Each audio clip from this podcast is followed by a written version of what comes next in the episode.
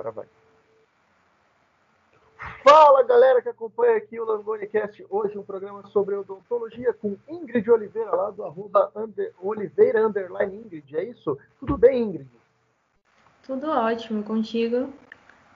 Tá tudo bem. E aí, Ingrid? É, se apresenta para o pessoal, conta para a gente qual o seu nome, de onde você vem, de onde você é, básico, assim, para o pessoal te conhecer.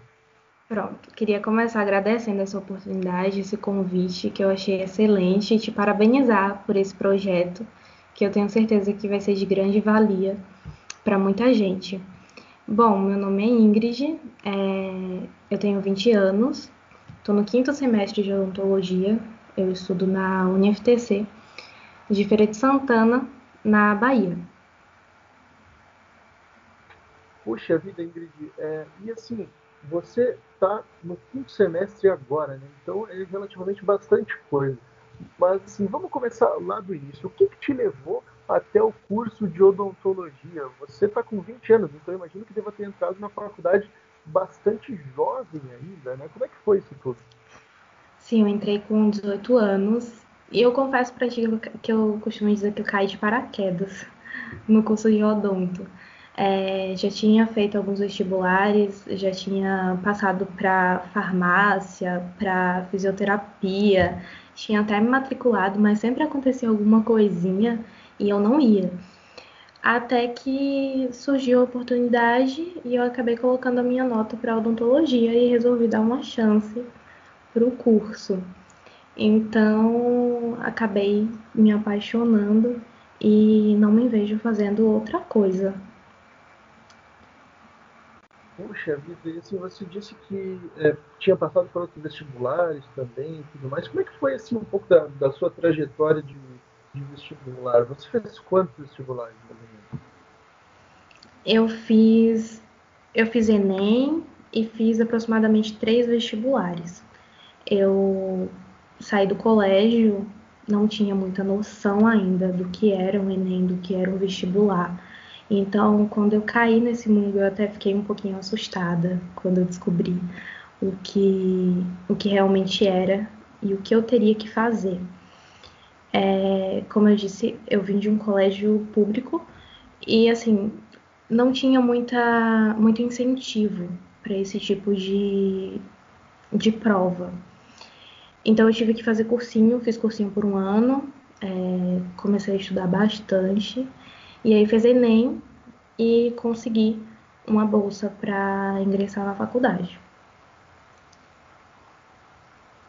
Ah, entendi. Assim, e, poxa, você flutuou entre algumas opções, sabe? Você ficou tranquila quanto a, a, a dar a chance para odontologia? Chegou a se matricular em farmácia? Assim, como é que era isso tudo na sua cabeça, sabe? Tinha a pressão da família, não tinha? Não, sempre foi bem tranquila. Eu sempre tive na minha cabeça, se eu não gostar, eu posso tentar outra coisa. É uma decisão super importante que eu tenho consciência que eu vou ter que levar é, para minha vida. Então tinha que ser algo que eu realmente gostasse, tinha que ser algo que eu acordasse todos os dias e visse que eu realmente estou no caminho certo, estou no, no, local certo. Então eu comecei a, a dar essa chance e comecei a, a descobrir o que realmente era, porque eu acabei, na verdade, entrando na odontologia com uma visão um pouco diferente do que ela é. E até por isso eu acredito que eu nunca tinha pensado em fazer especificamente odontologia, porque sempre tem aquela história das listas enormes, sempre tem aquela típica frase de odonto é só dente. Então, eu acredito que eu tinha um certo receio, porque eu não me via só lidando com isso, entendeu? Mas acabei descobrindo que é um mundo e que existem inúmeras opções e oportunidades, e por isso eu decidi continuar. Entendi. Assim, então, poxa vida, é, isso é algo que a maioria das pessoas não, não, não administra muito bem, que é essa questão da tranquilidade como que você é, enxerga toda essa questão e o que, você diria para as pessoas que estão pilhadas assim, ter que entrar rápido num curso e de repente ainda tão jovem ter que decidir o que já vai fazer para o resto da vida, porque isso é algo que pega muito nos estudantes, né? Essa questão toda da, da autocobrança. Né? Sim, realmente é um fato super complicado. Eu não tive muito essa questão de cobrança dos meus pais, mas eu tenho, eu me cobro muito em tudo que eu vou fazer. Mas um conselho é ter calma mesmo, é parar para analisar quais são seus medos, quais são os riscos, o porquê de ter, de ter esses receios e tentar enfrentá-los. É muito complicado quando a gente chega, sai do colégio, a gente precisa fazer algo, a gente precisa, a gente fica naquela vontade logo de decidir o que fazer. Só que não é assim, tudo tem seu tempo, tudo tem a oportunidade você tem que correr atrás, obviamente, você tem que se esforçar, mas não adianta ficar pilhado naquilo ali, porque você pode acabar tomando decisões precipitadas. Então para, senta, analisa, vê o que vai ser melhor e, e aí é só você se dedicar que vai dar tudo certo. E não precisa dessa cobrança de ah, meu, meu, meu vizinho saiu do colégio e já foi para a faculdade. Não, cada um tem seu tempo, cada um tem o seu jeito. É muito isso, é conhecer os seus limites e vai dar tudo certo. E aí você entrou na universidade, né? Como que é a sua instituição? Fala um pouquinho aí de, de como que é realmente é, a instituição que você está no sentido de laboratório, de como é que são os recursos que a faculdade tem e tudo mais. Sim, é, como eu falei, eu estudo na UniFTC, fica em Feira de Santana, na Bahia, e é muito boa, tem uma estrutura excelente. É, posso falar em relação ao curso de odontologia, nós temos uma clínica nova agora, então dispõe de equipamentos maravilhosos e os professores também são sensacionais são sempre ali para ajudar, para apoiar. E quanto a isso, eu não tenho do que, do que reclamar mesmo. E como que é o curso de odontologia dentro, é, assim, da sua universidade? Como é que é a abordagem? É um método tradicional? Como é que é ensinado tudo? Bom, logo quando a gente entra, a gente pega mais o início, a introdução, é, como eu falei, não é só dente, nós estudamos anatomia, bioquímica, biologia, enfim, começa toda essa, essa parte teórica mesmo. Nós demoramos um certo tempo até chegar até a prática mesmo, até começar a tratar os pacientes. Por exemplo, no meu caso, isso pode ter uma variação de instituição para instituição, mas a minha instituição, nós começamos as práticas no terceiro semestre e as práticas de radiologia, por exemplo, são no, no terceiro semestre e depois nós iremos para a clínica apenas no quarto semestre. Então, antes disso, tem todo um, um processo, tem todo um estudo. É, a gente fica, ficamos bem preparados antes de encarar realmente o paciente. no primeiro semestre exatamente, o que, que se estuda no curso de odonto? Nós estudamos é, anátomo, é, a fisiologia, biologia, é, uma introduçãozinha é, do que é odontologia, da história da odontologia. São essas matérias assim mesmo. E aí no segundo semestre, o que, que você vê? a gente começa a ver algumas partes da, da anatomia dentária, mas como eu falei, ainda é algo bem mais superficial. Mas nós temos também, continuamos estudando anatomofisiologia, é, por exemplo, tem A1, A2, enfim, são mais, continua sendo essa matéria mesmo. Acredito que no terceiro semestre a gente começa mais a ingressar realmente na, nos assuntos mais voltados para a odontologia.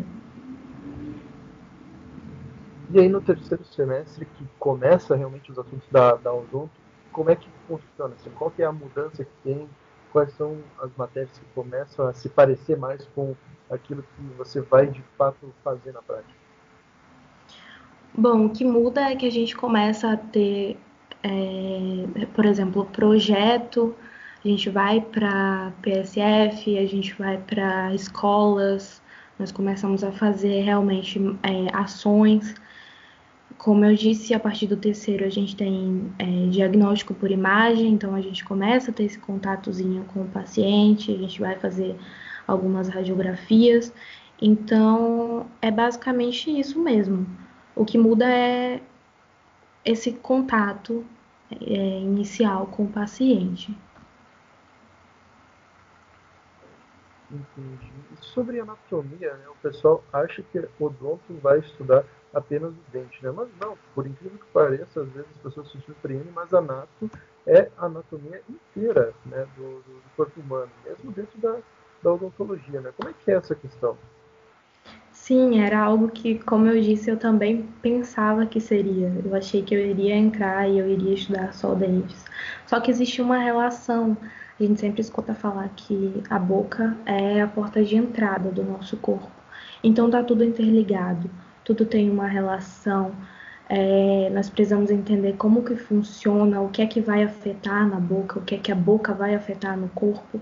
Então, acho que por isso que, que existe essa, esses primeiros semestres para a gente entender tudo isso para depois a gente saber analisar para quando a gente chegar na clínica, a gente encontrar alguma manifestação naquela cavidade oral, a gente entender de onde pode vir, é, o que, que pode causar isso, para saber tanto encaminhar o paciente, para saber como lidar com ele, como tratar, porque cada paciente é um mundo.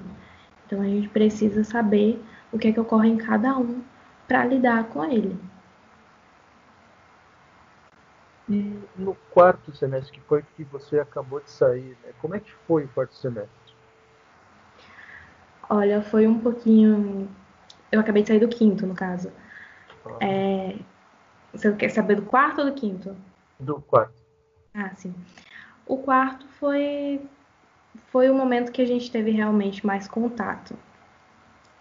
Teve a gente foi para a clínica realmente começamos a fazer mais rastrear lesões, é, a gente levava os pacientes, a gente analisava toda aquela cavidade oral, nós fazíamos a profilaxia.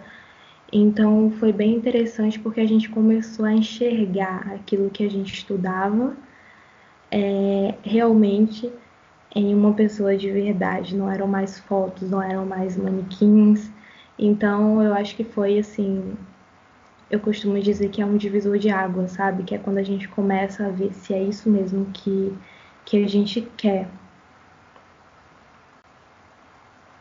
E como que foi para você essa experiência? Você viu que era o que você queria e aí foi um choque? Como é que foi? Foi ótimo, tô morrendo de saudade, inclusive, devido à, à pandemia. As práticas tiveram que ser tiveram que esperar um pouquinho, é, mas para mim foi maravilhoso. Eu realmente comecei a entender, porque a gente aprende muito na prática também. O curso de odontologia é bem voltado para a área prática. É, obviamente que precisa estar interligado também com a teoria, mas quando a gente começa a ver, fica tudo mais fácil. Então, para mim, eu realmente tive certeza de que é o que eu quero fazer. E agora no quinto, né? Você disse que acabou de sair do quinto semestre. O que, que muda do quarto semestre para o quinto? Aprofunda alguma coisa? Como é que começa a ser assim, a parte mais prática mesmo? Sim, mudam algumas coisas. É, nós estamos começando a pegar as especialidades em si. É, por exemplo, agora estou pegando pério, cirurgia. Então a gente começa a entrar mais a fundo.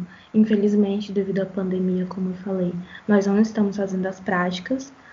Hum, infelizmente, por isso também não dá para a gente ter uma certeza é, do que a gente quer fazer, se a gente realmente está gostando daquela especialidade.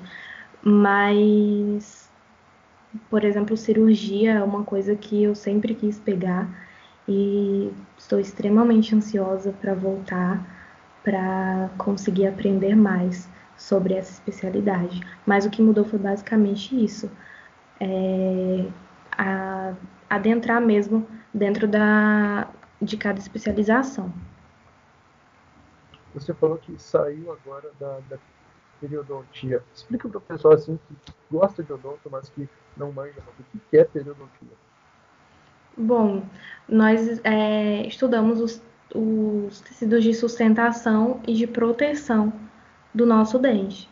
Então, é basicamente isso, é como se fosse uma moldura do quadro, entendeu? Às vezes a gente pensa, não, vamos estudar só os dentes, vamos focar só nos dentes, mas a gente esquece do, das outras partes. A gente esquece da, da gengiva, esquece do, do ligamento periodontal. Então, tudo tem que estar tá, é, relacionado. Tanto essa, esses tecidos de suporte quanto os tecidos de sustentação, como cemento, ligamento periodontal. Então, é tudo muito além de dente. Para tudo funcionar, tem que estar tá tudo organizadinho, tudo bonitinho, entendeu? Assim, é, pois é, quando a gente fala é, de cuidados é, de, de, oral, a gente sempre fala muito de dente, né? Mas você falou que todo o conjunto tem que estar bem acertado. Por exemplo, quais são os cuidados que a pessoa tem que ter com a gengiva, né? Porque, como é que posso te dizer assim, não só para evitar uma retração, mas todos os outros tipos de, de complicações que a pessoa pode ter por fazer, às vezes, uma escovação errada, que vai prejudicar a saúde daquele tecido e tudo mais. Sim, com certeza. É... Em relação a isso, é justamente, eu costumo dizer que o básico mesmo é o que mais funciona. Fazer uma escovação adequada, uma coisa que a gente sempre tem, as pessoas geralmente têm em mente, que força é o que mais importa. Então, eu vou escovar com força para conseguir retirar todo aquele biofilme, ou então eu vou colocar muito creme dental, porque quanto mais melhor. E não, muito pelo contrário, não é força, é jeito. Então, com jeitinho a gente vai, faz aquela escovação, remove aquela placa, faz toda aquela remoção e aí a gente não não causa uma recessão, como você mesmo citou, é, não causa nenhum desgaste no dente. Então é basicamente escovação, fio dental, sempre usar uma quantidade adequada também. Um desses pontos muito importantes é essa questão da, da quantidade de creme dental que a gente usa. Não precisa colocar muito, é um tamanho de um grão de ervilha, então é bem pouquinho, porque quanto menos é, espuma você é, fizer, mais você vai conseguir alcançar um atrito para conseguir fazer realmente essa remoção. Então, são todos esses cuidados mesmo com, com o dente, com a gengiva, para evitar também justamente a, a gengivite e posteriormente uma possível periodontite. Você falou algo bastante interessante que foge do senso comum, né? Quanto menos espuma na escovação, melhor, né? Mas o que a gente geralmente vê aqui nos comerciais é as pessoas fazendo bastante espuma, né? Às vezes tendo até uma barba de, de, de, de creme dental, assim. Sim. Por que, que, a, por que, que a indústria do, do creme dental apela tanto para isso? A gente vê a imagem da, da, das cerdas, das escova de dente cheia, assim, com aquele, aquele monte de pasta. Como é que é isso? Provavelmente porque quanto mais creme dental eu coloco na escova, mais rápido ele irá acabar e mais rápido eu terei que comprar outra mas não é isso que importa, muito pelo contrário, como eu disse, pode acabar prejudicando. Mas acredito que seja por isso mesmo, eles colocam muito, porque quanto mais você usar, mais você vai precisar. Entendi. Assim, algo que eu gosto bastante de, de perguntar para os meus dentistas é, cara, quem é aquele um único dentista que discorda dos outros nove na hora de recomendar o dental? Realmente é uma pergunta muito boa. Por que, que, que, que acontece isso? Assim, já é nove em cada dez. Nunca é uma, uma, uma marca que é recomendada por todos. Assim. O que, que acontece? Provavelmente porque sempre existe é, essa margem de erro, realmente.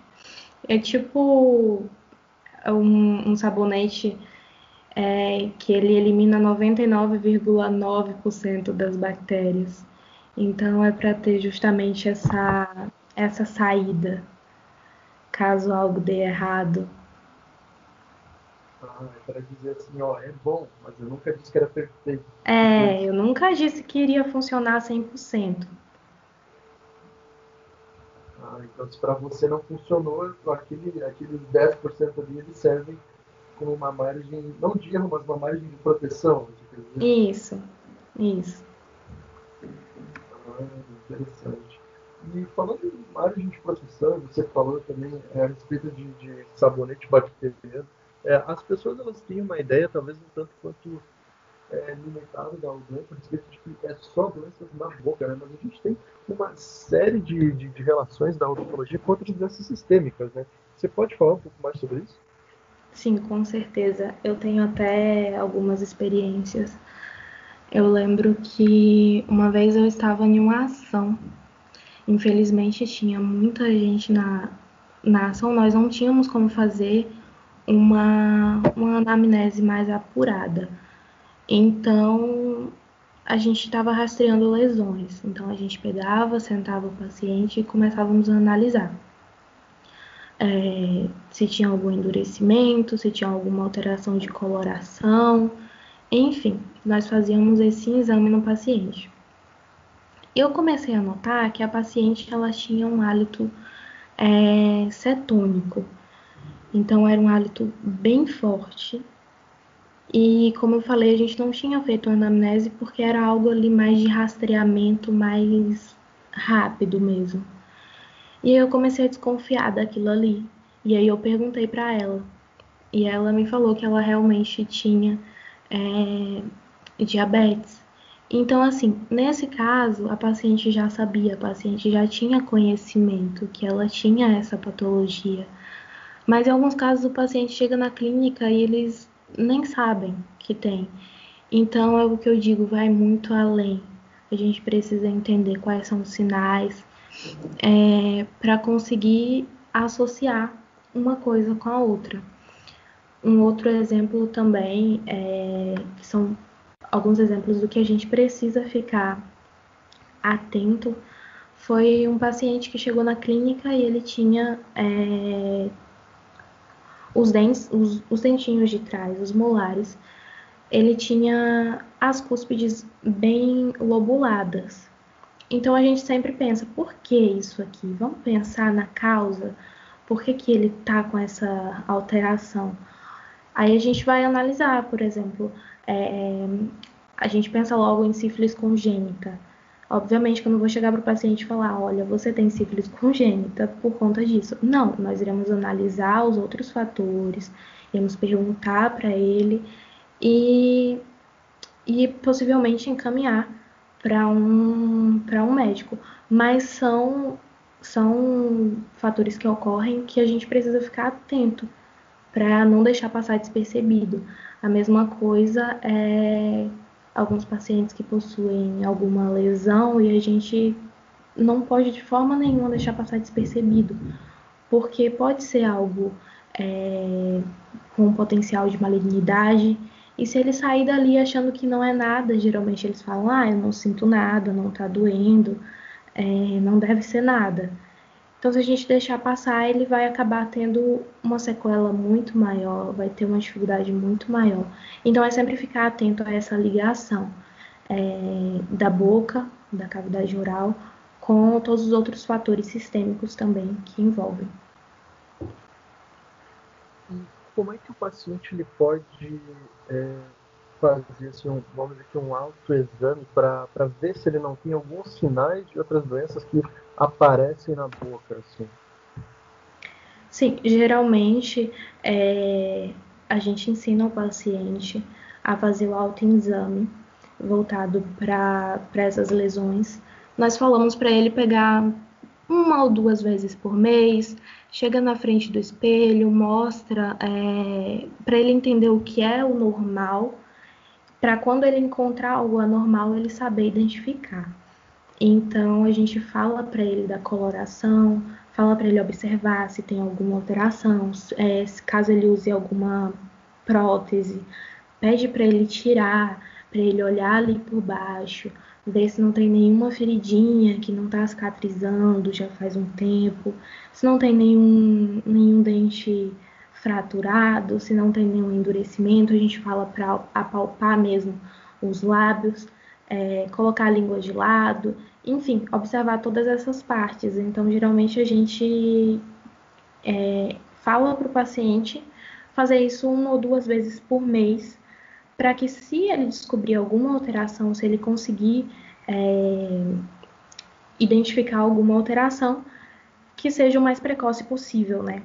Porque é o mais importante. Mas, obviamente, é um exame, um auto, o autoexame é muito eficaz, mas não substitui o exame clínico que vai ser realizado justamente pelo profissional da saúde.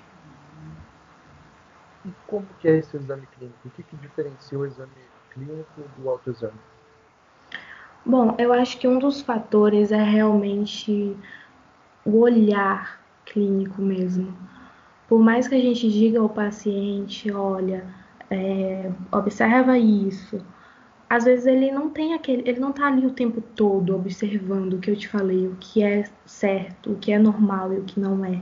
Então a gente já tem um olhar mais treinado, a gente já consegue identificar com mais facilidade. Às vezes está em borda de língua, ele é, esquece de olhar, não, não levanta, não vira, entendeu? Então é uma coisa mais, eu acredito que seja mais apurada. E é o que eu te disse também mais cedo algumas pessoas eles acabam não se importando justamente por alguns fatores. Ah, não dói, eu não vou, eu não vou lá, se nem tô sentindo dor, não tô sentindo nada. Então é justamente um olhar mais apurado. Quando a gente fala nisso de ah, não tá doendo, não vou. Qual que é o grande perigo nisso? É justamente não vai e aí acaba não descobrindo de forma precoce. E aí, quando ele começa a sentir dor, quando começa a incomodar, seja na mastigação, na deglutição, então aí ele começa a perceber que tem alguma coisa estranha. E às vezes, infelizmente, pode ser tarde demais, ou então ele pode perder uma parte muito maior. E aí vai envolver um, é, inúmeros fatores, inúmeras sequelas. Então, assim, daria para dizer que quando a coisa começa a doer é porque já está ruim, assim já começa realmente a, a piorar. Entendi, assim. E a, a respeito é, de, de algumas coisas que são comuns até, é, quando a gente vai fazer alguns procedimentos, por exemplo, é, quando eu fui tirar os meus cílios, a minha cirurgia dentista me deu antibiótico para tomar. Né? Por que, que se faz essa profilaxia? Sim, é, existem algumas patologias como eu disse que a boca é uma porta de entrada. Então, por exemplo, a endocardite bacteriana.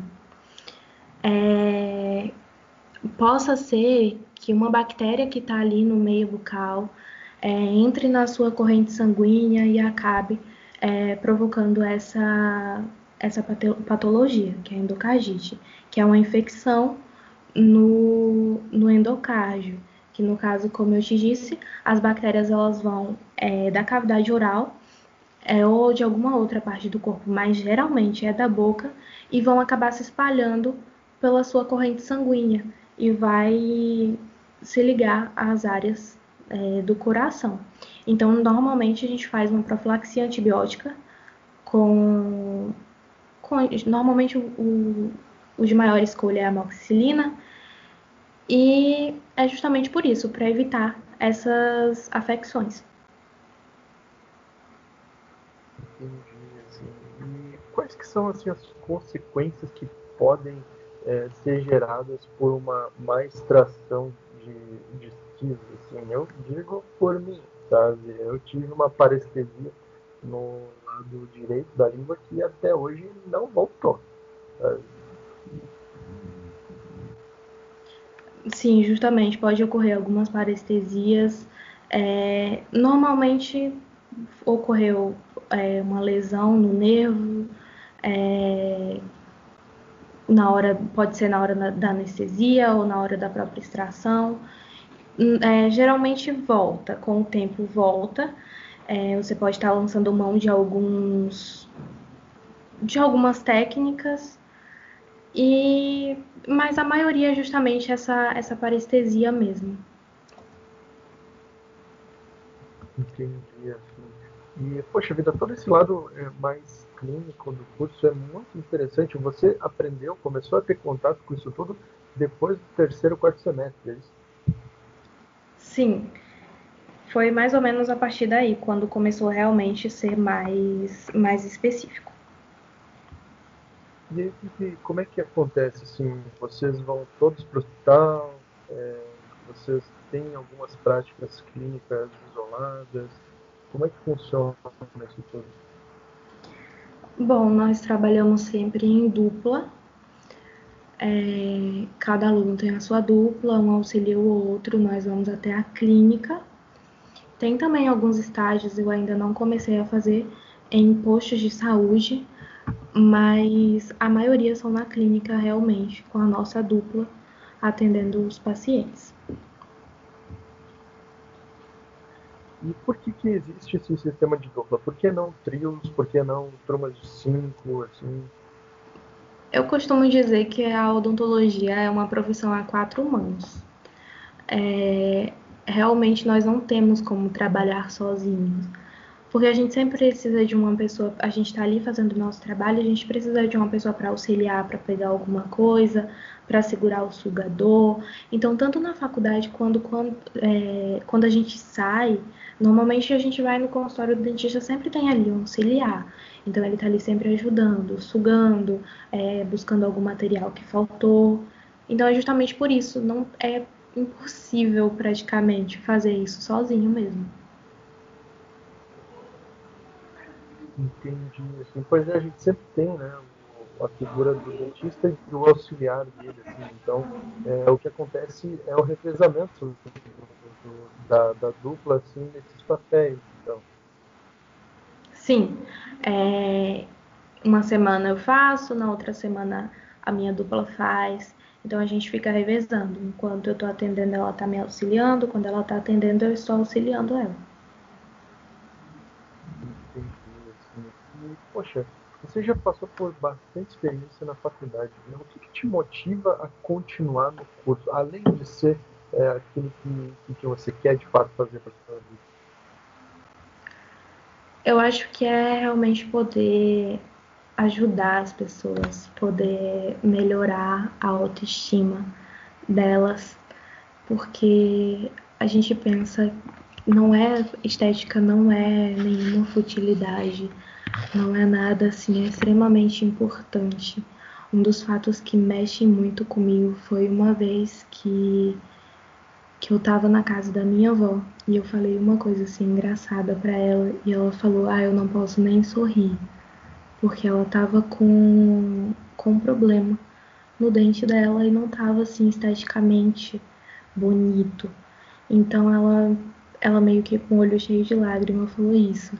Então é algo que mexe muito comigo, poder influenciar na vida das pessoas, sabe? Poder mudar a autoestima, poder fazer com que elas não evitem ir em algum lugar por conta disso, ou não deixem de, de sorrir por conta disso. Então é basicamente isso que me motiva. Um dos outros fatores também é poder levar a informação para as pessoas. Eu acredito que a gente tem que ter sempre um diferencial no que a gente faz. Então, assim, muitas vezes a gente vai no dentista, ele fala: olha, você tem que melhorar a sua escovação aqui, você tem que escovar mais um pouquinho. É, aí você marca outra consulta, quando volta o paciente está do mesmo jeito.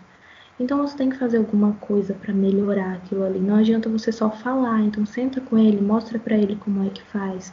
Então essa é uma das coisas que me motivam a poder mudar a vida das pessoas realmente.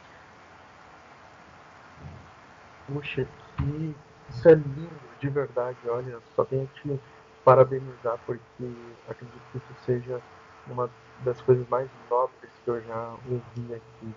E, assim, além de, dessa experiência pessoal, teve algum caso que você atendeu que de fato mexeu com você, assim, que você possa abrir aqui para o pessoal?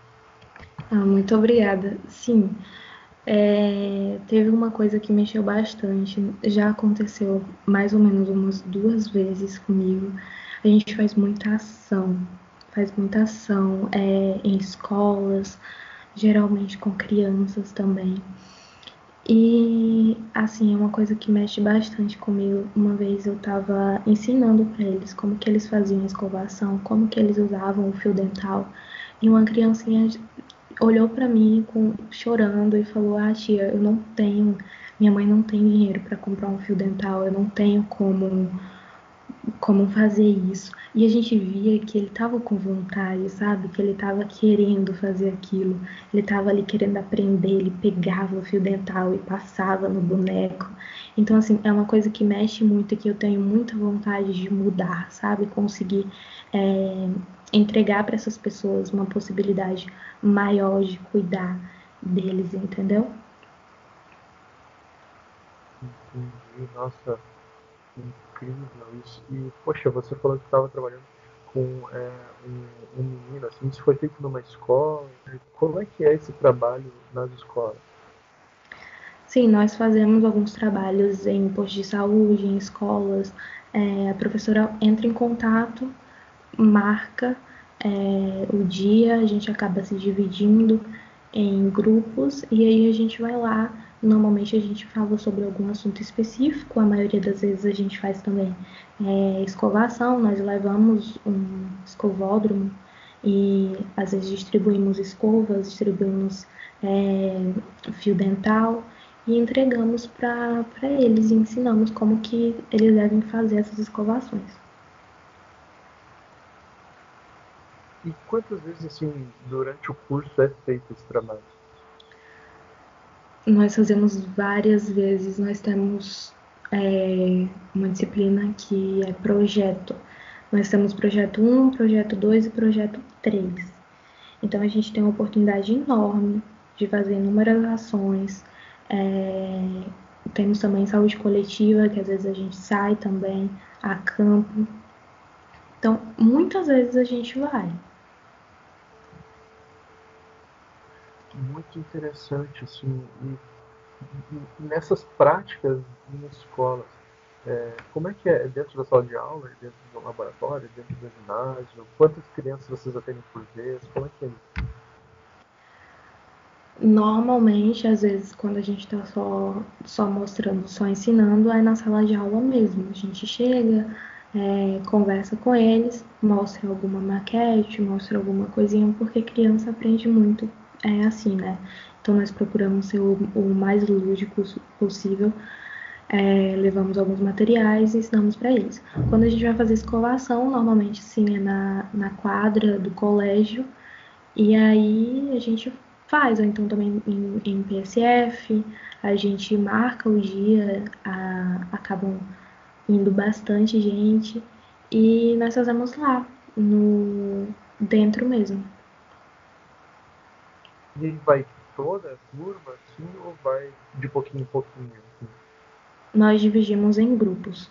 Às vezes é, divide, a gente, um grupo vai num dia, outro grupo vai no outro, e continuamos também fazendo em dupla. Sempre em dupla. Com o público adulto, existe algum tipo de trabalho voltado mais para essa questão também? Até agora, o que nós fizemos foi justamente esse rastreamento de lesões com, com, o, público, com o público adulto. Nós também já fizemos com, no PSF com grávidas, mas normalmente a gente faz mais com, com crianças. Por que, que existe esse direcionamento maior para as crianças? Olha, eu confesso que eu não sei te dizer, não sei se talvez seja a oportunidade que existe é, dentro da sala de aula mesmo de abranger esses outros temas, mas provavelmente seja essa disponibilidade mesmo que tem dentro do, do colégio, dentro da escola, para receber. Entendi. Nossa, isso é muito legal. Isso te influencia de alguma forma é, na maneira como você quer trabalhar assim no, no futuro? Não digo não necessariamente você vai querer ser é, pediatra e tudo mais, mas eu digo é, no, no, tratar com o paciente, sabe? Porque tratar com criança é muito diferente de tratar com adulto, né? Sim, com certeza. É, eu costumava dizer que eu não iria gostar de odontopediatria até começar a ficar com as crianças. São seres assim maravilhosos, eles estão sempre querendo aprender, eles estão sempre dispostos a, a entender, a ouvir o que você está falando, tiram dúvidas. Então, assim, é maravilhoso. Eu realmente já estou quase começando a pensar na odontopediatria, porque é uma área realmente muito bonita. E a respeito do trabalho nos postos de saúde, que você falou que, que ensina para o paciente a fazer o autoexame, tem também a questão da grávida, assim, como que, que funciona esse, esse, trabalho todo? Como nós, nós chegamos lá, nós, como eu te falei, a gente marca e vai, vai até lá.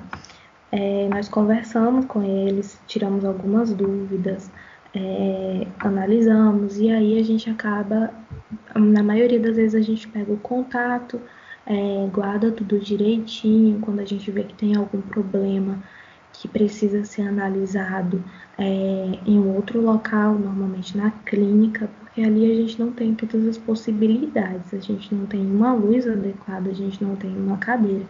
Então, é, nós acabamos pegando aquele contato e a gente encaminha o paciente para que ele vá até a clínica, para que possa fazer uma investigação, uma consulta mais apurada. E essa questão logística mesmo faz é, total diferença né, para o dentista, porque você vê que é, para o dentista conseguir trabalhar tem que ter toda essa aparelhagem. Né? Então, não tendo isso, como é que funciona o trabalho? É bem complicado. A gente, normalmente, como eu falei, nesses locais, a gente chega, é, olha de uma forma mais, infelizmente, superficial. Às vezes a gente, no rastreamento de lesões, a gente usa os palitinhos, então são coisas mais simples, coisas que tem como a gente levar. E aí nós fazemos isso. Mas normalmente a gente é, precisa levar até a clínica mesmo para que consiga verificar qualquer alteração, qualquer problema.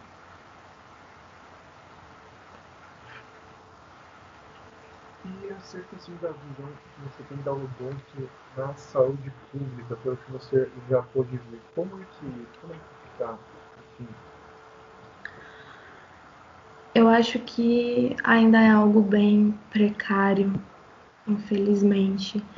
É, a gente vê que as pessoas não têm, não, às vezes não sabem, às vezes não têm acesso, às vezes quando tem acesso falta coisa, falta material.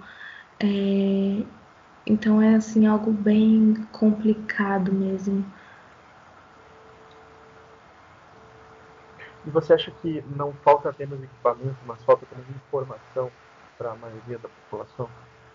Com certeza, às vezes eles não sabem que, é, do, do que eles podem ter acesso, às vezes eles não sabem da importância. Então, acho que falta realmente informação, falta essa comunicação. Assim, é, falando a respeito da, mais da prática clínica da, da odonto, o que você mais gostou de fazer até agora? Olha, como eu te disse, é, as especialidades elas estão começando é, agora. Então, o que eu fiz foi justamente essa, esse rastreamento, essa em paciente mesmo. A gente já fez algumas coisas na pré-clínica, como restaurações, enfim, mas em paciente a gente fez mais esse rastreamento, fez essa profilaxia. Então, o que eu mais gostei foi justamente isso. E todas essas, essas práticas, esses procedimentos, você faz sozinha ou faz sempre com acompanhamento de um professor? Bom, são várias cadeiras, cada dupla fica em uma. É, a gente está sempre sendo orientado pelo nosso professor. Eles, como eu falei, é, existe uma preparação muito grande. Então a gente não vai para lá sem saber o que a gente vai fazer. A gente não descobre na hora a gente já está informado o que a gente precisa fazer. Então, nós fazemos, se a gente precisar de alguma ajuda, sempre tem um professor disponível para vir para ajudar. E aí, depois que a gente faz o procedimento, ele também vai lá, olha se está tudo certinho. Enquanto a gente está fazendo, eles também vão passando, vão olhando. Mas sempre tem, é, eles sempre estão ali para auxiliar, para ajudar. E caso você cometa algum erro, o que acontece? Olha, até agora eu não sei, mas assim são raros, porque realmente tem sempre essa essa esse apoio dos professores. Então eles sempre estão ali. Tudo que a gente vai prescrever, eles vão olhar direitinho, eles vão analisar se realmente precisa, se realmente é aquele medicamento. Então é tudo muito bem acompanhado. Já aconteceu alguma situação meio tensa assim com você que você ficou, é, puxa vida, quase cometi um erro, ou isso daqui foi por pouco, e aí tomou uma chamada de atenção no professor. Como é que você se sentiu assim? Não, até agora nunca aconteceu não. Mas você já viu assim acontecendo?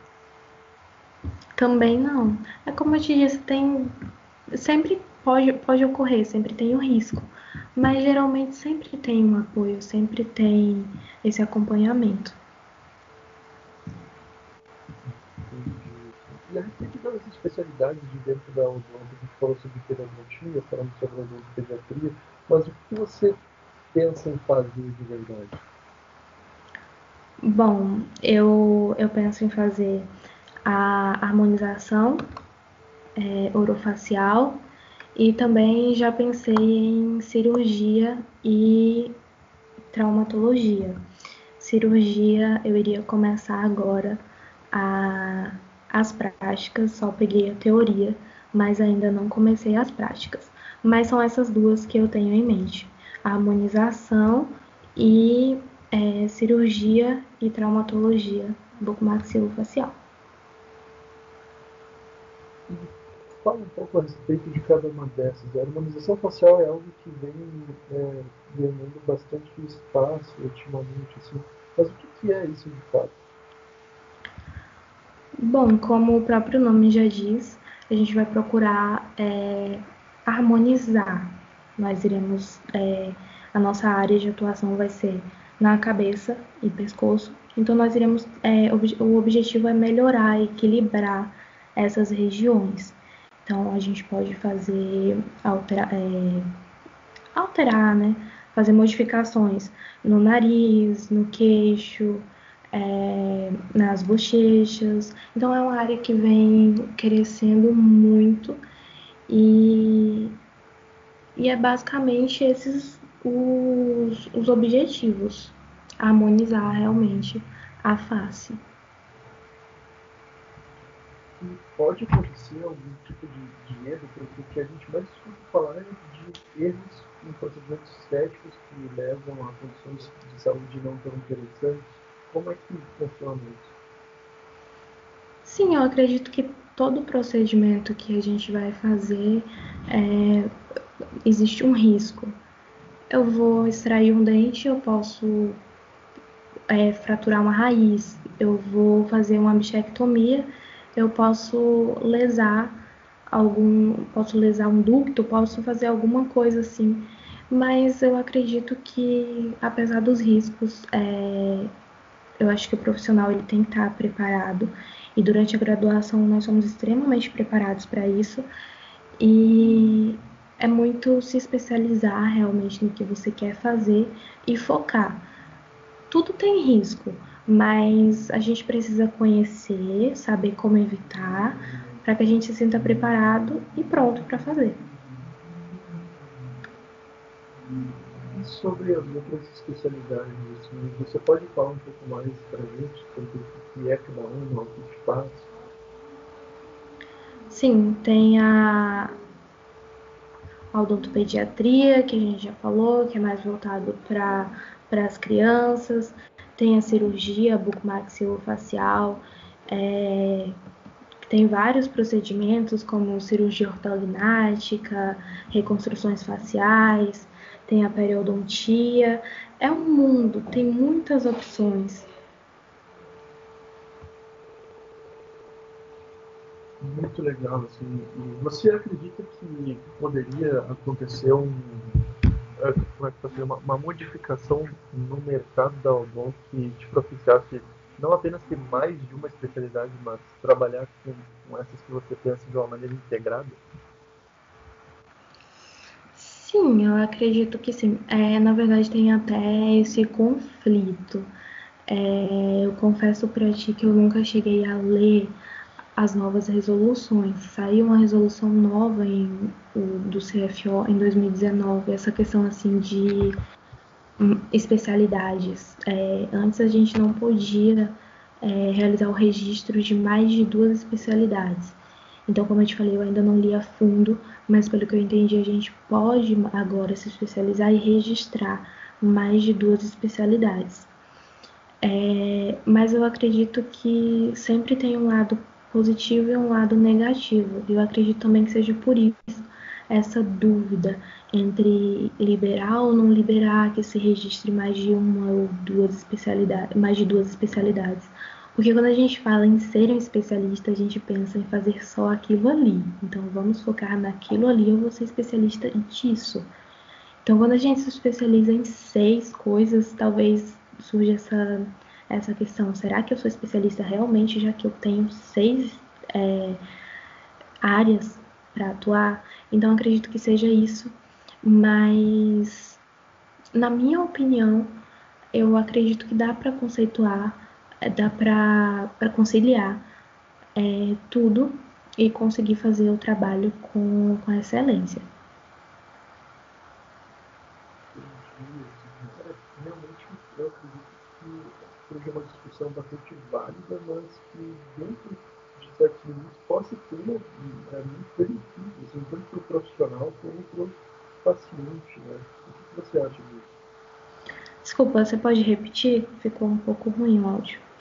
É, assim, eu, eu acredito que seja uma discussão bastante válida, né, que tem pontos bastante interessantes, mas que dentro de certos limites, da, você proporcionar mais especializações pode ser benéfico não apenas para o profissional, mas para o paciente também, né, que vai ter uma, um atendimento mais integrado, né, uma visão mais completa. Sim, com certeza. Eu acredito que seja até um avanço é, liberar isso, porque o paciente ele vai ter mais opções, o, o, profissional ele vai entender mais sobre o assunto e vai poder conciliar com, com as outras especialidades. E assim, agora voltando um pouco a falar de faculdade, sabe? Acho que um tópico que sempre pega no meio universitário é a questão de saúde mental, ansiedade e tudo mais. O que, que você é, tem assim, a, a dizer para gente sobre isso? Sim, é algo bem complicado. E eu acredito que a faculdade em si muitas vezes acaba é, aumentando essa ansiedade. É muita cobrança, geralmente os próprios colegas, é um querendo ser melhor que o outro. É sempre algo, sempre assim. Então, eu mesmo falando sobre mim, eu procuro sempre fazer um acompanhamento com um psicólogo, sempre tento descobrir quais são os meus limites. Por exemplo, se você perguntar, Ingrid, você vira noites estudando, eu vou te dizer que não. Eu não viro mais noites estudando. Porque eu já fiz muito isso. Primeiro, segundo, terceiro semestre, eu dormia três horas da manhã e para acordar às cinco e meia para ir para a faculdade para estudar mais também. Mas não faço mais isso porque eu parei para analisar os meus limites.